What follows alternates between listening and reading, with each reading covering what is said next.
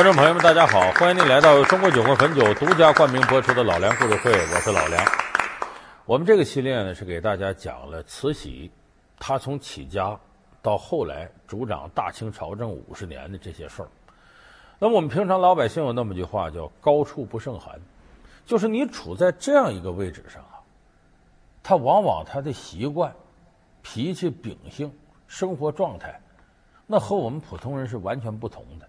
但是你再怎么不同，你也是人，你也有七情六欲，也需要交朋友。情感上有的时候憋屈的时候，也需要有人疏通交流。那像慈禧太后这个位置，她可不能像普通女人，说我今儿不高兴了，叫两个闺蜜就到商场买东西，回去吃饭。有的女的一旦心情不好，那胃口就特别好，这都有。她这个位置，哪个女人能够得跟她一起呀？没有。所以她有这种事想找女闺蜜不可能。有人说那找男闺蜜，哎，男闺蜜慈禧还真有。为什么呢？因为在慈禧身边，无论是满朝文武大臣还是周边的太监，能跟慈禧搭上话的，能有共同语言的，还真就是男的居多，女的基本就没有。有人说我可听说了，慈禧有绯闻男友啊，这个十之八九是没有的。但是呢，男闺蜜。帮助慈禧解决了很多问题，这倒是历史上真实发生的事儿。咱们今天就给大伙儿说说这慈禧的这些男闺蜜。学厨师拿高薪，山西新东方烹饪学校邀您精彩继续。野史里她的初恋男友到底是谁？灰太狼式大男闺蜜究竟什么样？伴君如伴虎，他们有何安身手段？冷酷慈禧对他们为何如此恩宠？慈禧身边的男闺蜜为她做了哪些事儿？老梁故事会为您讲述慈禧也爱男闺蜜。首先一个呢，有人说这个直隶总督荣禄，那就是慈禧的男闺蜜。说为什么这么说呢？说这荣禄跟慈禧关系不一般。你看到慈禧主政的时候，满朝文武大臣他对荣禄最信任，有什么特别贴近的事儿、不放心的事儿，总是让荣禄去办。而说为什么呢？他跟慈禧关系可不一般，为啥？他俩是初恋的朋友。说慈禧当初没进宫的时候，我们知道有个小名叫兰儿，她是叶赫那拉氏家族的闺女。一个小路子就会蠢笑。我兰姐姐，呃，你跳着蹦着，一直冲着我笑，那这会儿呢，当然是我该对你笑了。那不是冲你笑，那是卖笑，美的你。嗯，我当然美了。嗯，美什么？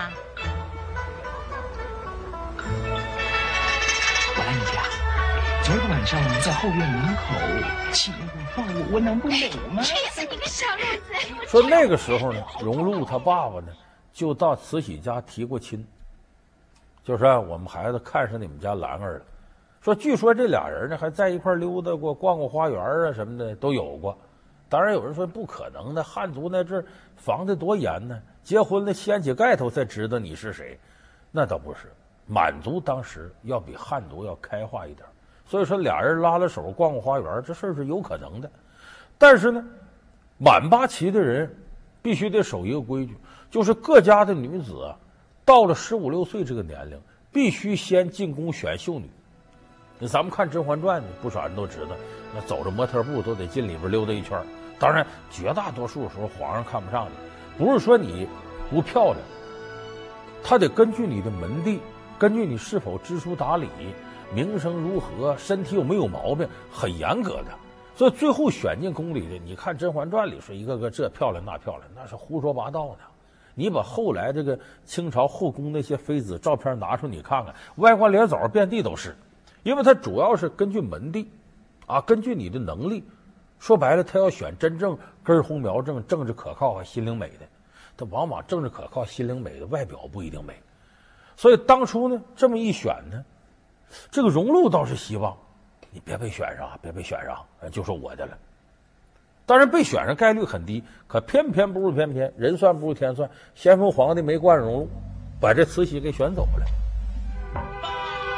叶赫那拉氏秀女兰儿，全代叶赫那拉家族，跟万岁爷上叩隆安，跟王爷进问君安。结果荣禄那个竹篮打水一场空。可是有了这么一段，这难保慈禧不念旧情，对他照顾。所以这是野史的一些解释。说这事儿有没有呢？十之八九是子虚乌有，大家猜测往回编。荣禄为什么得这个慈禧宠爱呢？这荣禄确实帮慈禧干过很多事儿。咱们前面讲过，慈禧心有政变，跟他的小叔子恭亲王鬼子六一心合谋，把顾命八大臣拿下。你们敢这样对待国家？岂有此理！其实，在这个过程当中，荣禄起到非常重要的作用。就没有荣禄，可能慈禧命都没了。那时荣禄呢，还没有飞黄腾达的，不过就是一个皇上身边的一个亲兵，呃，侍卫长这么个位置。当时呢。先锋皇帝死是这么安排的：慈禧、慈安两宫太后带着小皇帝同志先起驾回京，然后八大臣里的肃顺呢扶着皇上的灵柩，就咸丰皇帝的棺材在后边走，就慈禧他们先出发。八个顾命大臣眼看着慈禧渐渐羽翼丰满，他当然不会如此柔顺。回京之后。再勾结上恭亲王奕欣，借助洋人的势力，真是不堪设想。这个野心勃勃、阴险毒辣的女人，不能不有所准备，绝不可掉以轻心。事先由载元、端华在居庸关请来四大高手，个个武艺高强、胆略过人，打算在资功回銮的路上，把慈禧和他的党羽。一网打尽。在这个肃顺送慈禧在场，他就发现了细节。这肃顺呢，冲着宋慈禧那个亲兵队的领头的眨了一下眼睛。这荣禄说：“他眨着眼睛干嘛呢？”哎呀，再加上他了解情况，一联想，恐怕肃顺是要让这个侍卫队长半道对慈禧下手，飞奔上马，带着手底下人半道去管这事儿。想不到他们还有这手。是啊，两宫皇太后早点拿个主意才好。大清皇帝宾天还不到一个月，咱们还是忍辱负重吧，也得忍得下去才行啊。所以说，念这段交情，慈禧后来对荣禄那是宠爱有加，什么事都相信。所以你记住，所谓的什么男闺蜜，很多人都往私情上想。说天底下男女就没有真正友谊？那男女要是关系好，那早晚得出事儿。其实不见得，只要有共同利益，这不用往歪处想。男女不一定非得是那种关系才能走到一块儿。你看慈禧有很多闺蜜还是太监的，你怎么解释呢？有人说什么太监？我听着一些传闻，他不宠幸安德海、李莲英吗？那都假的，不是真太监，都跟韦小宝似的，这是胡说八道。为什么呢？但凡是有太监的朝代，没有不对太监真假严加看管的。为啥呢？后宫里头为什么要有太监呢？后宫说宫女什么的，那后宫里头有很多活啊，搬个石头、扛个罐子，什么事儿，女的干干不了，得男的干。可男的要进后宫坏了，后宫所有女人，三宫六院七十二嫔妃，那都是皇上的，这都是皇上的女人。让这些人都给皇上生孩子，这是皇族血统。他很重要一点是让这皇族血统纯正。所以大清朝怎么检查呢？咱现在故宫啊，后头有一个胡同叫黄化胡同，过去叫黄化门。这个地方有一个机构，干什么呢？每年分春秋两季检查太监。就太监光进了宫那不算，到点你得到这地方来查来，脱裤子验，你是不是真太监？进去，不也？或者说你这。万一割掉了，再长出什么的来，他得验这事儿，不行再得来一刀。叫什么名字啊？小人姓刘，老家叫我来喜，戏班师傅叫我玉兰。嗯，奴才该死。你不是小人，你是奴才。验明正身没有？杀。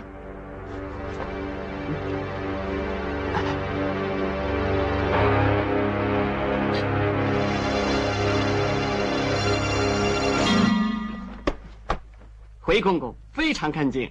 啊，春楼宫里有很多规矩，磕头请安、沏茶递烟、传话回话的，这都有一定的。往后跟着小李子得好好学，别给我丢脸呐！是，嗯，是渣，呃，渣。所以这个过程是必须有的。只有那种在宫里待了多少年老太监了，都验了十来年、二十来年了，他已经没戏了。这个枯树不可能发芽，所以他是不可能出现这种假冒太监，像韦小宝那样。书里还写，后来还跟公主搞一块儿去了，那是不可能的。所以慈禧太监里的闺蜜，头一号得说安德海，就大太监安德海。这个安德海呢，在咸丰皇的时候就是御前太监。这个人呢，头脑非常清楚。当初咸丰皇帝呢，让他干个什么事呢？说我后宫这些女人争风吃醋的，你作为我身边的亲信，你也有很多小太监随从，你给我四处打听，到后宫调查一下子，谁对我好，谁背后咒我啊？谁想争宠，谁想干政？结果安德海呢，利用这个呢，来了个逆向调查。他不仅没有把皇上这事办到底，他反而呢。把皇上这心思啊，透露给了当时是贵妃的这个慈禧。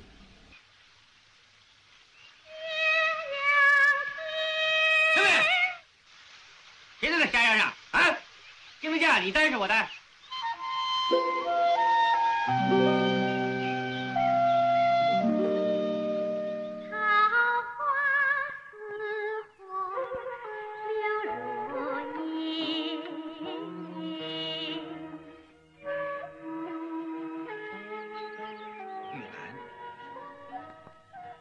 不知道皇上驾到，一时忘了规矩，请皇上治罪。哎，又不是在宫里，坐下。奴才不敢。哎，不要紧的。慈禧有了内线内部消息，日益得宠，所以说他对安德海是很感激的。而且咸丰皇帝死之前列了道遗诏，就我死之后咋办？就同治皇帝还小，那么呢，必须得是两宫太后扶持他，东宫太后。为慈安，西宫太后为慈禧。咸丰早就知道慈禧呢有能力也有野心，所以他这这遗诏里呢写的很清楚：慈安为上，慈禧为下。这里面是朕的一道谕旨。皇后慈爱仁和，今后大家要帮助她，不容任何人对她不敬。倘有人对她不敬的，凭此谕旨，立刻予以制裁，知道吗？臣等遵旨。宜贵妃，你听清楚了没有？听清楚了。所以慈禧后来才下很大功夫跟慈安结交，甚至慈安感冒的时候，他说做个人参碧肉汤，把自己胳膊肉切下来一块，跟人参和一块喂他。其实那都假的，他喂的可能不是猪肉就羊肉人啊。但把慈安感动的，把这遗诏拿出来了。妹妹，我把它烧了，咱姐俩好好处。这种内幕消息，安德海透露过慈禧。所以，这个安德海对慈禧来说功劳大了，而且在生活上，他对慈禧照顾的很好。就知道慈禧在宫里头闷呢，他干啥呢？看戏。慈禧愿意看戏，安德海就特地在戏院那儿建立一个大戏台。没事，慈禧就到这看戏。他还知道慈禧愿意看啥，愿意看粉儿戏。什么叫粉儿戏呢？可现在说就荤的黄色戏剧。说慈禧怎么爱看黄戏？你琢磨琢磨，老公他年纪轻轻，老公就死了，这么大岁数一个人在宫里待这些年，这这他他一定有这个生理要求，他没法去发泄怎么办？那只能通过这些事儿呗。慈禧有时候自己还扮上，愿意唱唱一出。安太太说：“嘿，老佛爷，您看您这光彩照人的天下第一美人，把慈禧捧得很舒服。所以慈禧对她非常好，经常是比方说上了一道点心，说这什么点心呢？是西洋的蛋糕，一尝味道好。这个小安子有没有啊？说他没有，赏小安子了。说这又上了这东西，说您看这个一摁，嘚嘚那边就有声，这什么？iPhone 六，苹果手机，小安子有吗？” iPhone 六先给他。老梁故事会为您讲述慈禧也爱男闺蜜。老梁故事会是由中国酒会汾酒独家冠名播出。就是慈禧对安德海宠到这程度，但是这种宠法对安德海没好处，有这么一天呢，慈禧呢有病，连着病了一个多月，就没有听政，就剩慈安太后一个人。这个时候正赶出个事儿，慈禧呢打发安德海出宫采办龙衣，就是皇上穿的衣服，皇上用的这些，其实就江南的丝绸那。按照大清祖制呢，太监出宫不得超过三个月，就这太监，皇上打发他办事儿，你出去行三个月，三个月以内必须回来。结果安德海仗着慈禧的宠幸呢，打着旗号从大运河那走过山东啊，到安徽啊、江苏啊，一气儿干到广东。这一道安德海一路之上，管卡勒要各个地方都得哈着他呀，这儿也要钱，那儿要什么，把自个儿搂肥了。而且在外边一出宫，花花世界，在外头玩呗，在外边一晃待了三个多月。这个事儿违了大清祖制。等他回来的时候，经过山东。山东巡抚这时候呢，已经跟慈安太后打好招呼。丁宝桢，你敢抗拒慈禧皇太后的手谕，我要让你让你断子绝孙！奉大清皇上圣旨，重罪宦监安德海，假冒朝廷钦差，误用审讯，指认明白，就地正法。斩！我的老佛爷呀，快来救我呀！咔嚓一刀，就地斩首。因为大清律例，太监在外头要出了事违背祖制，任何一个封疆大吏都可以把他斩了。这事报回到北京，慈禧也没办法。为啥？确实是违背祖制了。如果慈禧拦着这事儿，那就等于他自个儿招来很多人的骂。你连老祖宗的规矩都敢违背，所以慈禧也不愿意顶着雷，只好忍痛舍弃安德海。而且安德海这个被斩了之后呢，很有意思。暴尸三日，各位，为什么他要暴尸三日？你大伙想想，外头传呐，安德海不是真太监，跟慈禧有苟且之事。为啥暴尸三日？你们大伙看看，把他脱光了暴尸三日，你看看他是不是太监？其实也是为了澄清这各种传闻。他们看了尸首怎么说？说说什么不见棺材不落泪，不见黄河不死心。这下黄的白的都看清楚了，所以谣言也就没了。本来有什么谣言？说圣母皇太后对他好，因为安德海是个假太监，因为安德海是个假太监，所以圣母皇太后对他。你有完没完呢？渣。那么安德海到底是不是个假太监？嘿，千真万确是个假的。什么是假的？谣言呢？谣言是假的，哪有假太监呢？我倒想假来着，怎么假得了啊？别说假了，藕断丝连都不行啊！早一刀两断了，官儿强，滚下去！渣。所以这个事儿也间接佐证了安德海跟慈禧没有那些想的那些肮脏事儿。那么在安德海之后呢？谁得宠呢？这个名字更响，大太监李莲英。李莲英这个得宠啊，要超越安德海。因为大清规定呢，太监不是不能做官，也可以给衔儿，但最高官至四品，这是雍正皇帝规定的。但是安德海也最高到四品，李莲英到哪儿呢？赐他二品顶戴华翎。他进宫的时候，安德海正是得势的时候，就安德海从得势到倒台子，李莲英是全程看到的。那时李莲英年纪不大，也知道这太监不能嘚瑟大劲儿啊。太臭美了是不行的，他自己就开始谨小慎微。李莲英不张扬，非常谨慎。他通过什么机遇能够凑到慈禧老佛爷旁边呢？慈禧那有个爱好，梳头，因为慈禧头发又黑又长，漂亮，还油光锃亮。慈禧对这个头发非常爱惜，所以他对梳头太监呢要求的很苛刻，所以他呢在底下下私功夫，专门拜师。找外头那梳头梳的好，搁现在说就发型师，哎，给设计这个那的，他学，学了三十多种发型，然后他琢磨慈禧那脸型什么样，天天在屋里自个儿呢拿那个马鬃之类就练，练完了看行不行。机会终于来了，有一天轮到他了，让李莲英进里边伺候老佛爷，这下他把手艺使上了，慈禧特别满意。李莲英自此开始给他梳头。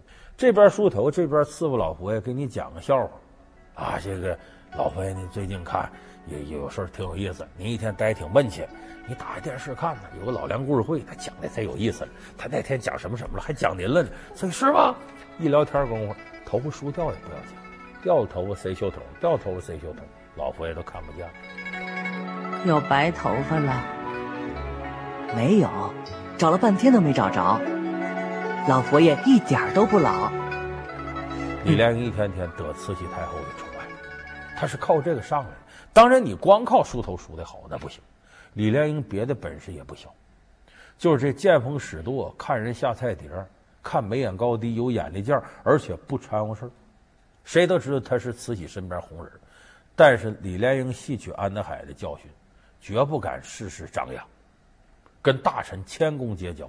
到后来呢，北洋水师建成的时候，得视察去嘛。当朝的这个呃亲王载沣，同行的还有直隶总督李鸿章、北洋大臣一起去，是要慈禧身边有人过去跟着监督，就派李莲英去了。这一道上谁敢拿李莲英当普通太监呢？船上三个头等舱，李鸿章一个，载沣一个，给李莲英单留一个。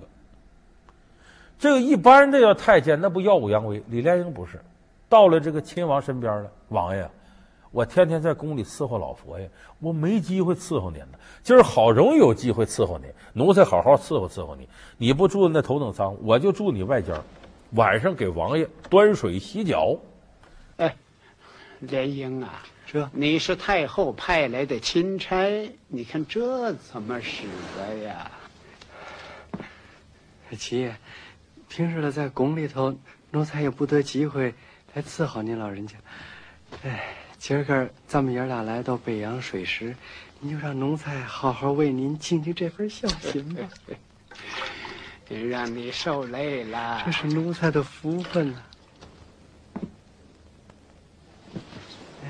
七爷，啊，明天你就代劳了吧？啊，我不去了。这，这船些晃悠啊，我就恶心。你琢磨琢磨，这王爷心里得多高兴！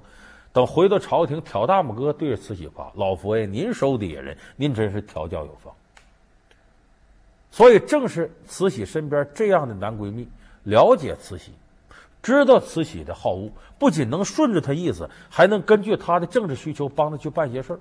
所以，这些人才能真正成为慈禧的男闺蜜。所以，荣禄也罢，安德海也罢，李良也罢，野史上传跟慈禧有些绯闻。其实那都是胡说八道。在这种场合，你只有能够小到生活，大到政治场合的各个细节，能够关照到慈禧，帮助慈禧解决问题，你才可能成为她真正的男闺蜜。公开对全世界宣战，守旧的慈禧为何有此惊人举动？频繁主战的她又为何转为求和？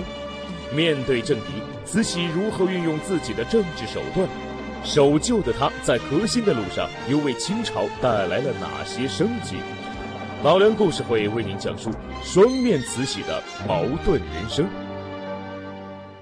好，感谢您收看这期老梁故事会。老梁故事会是由中国酒和汾酒独家冠名播出。我们下期节目再见。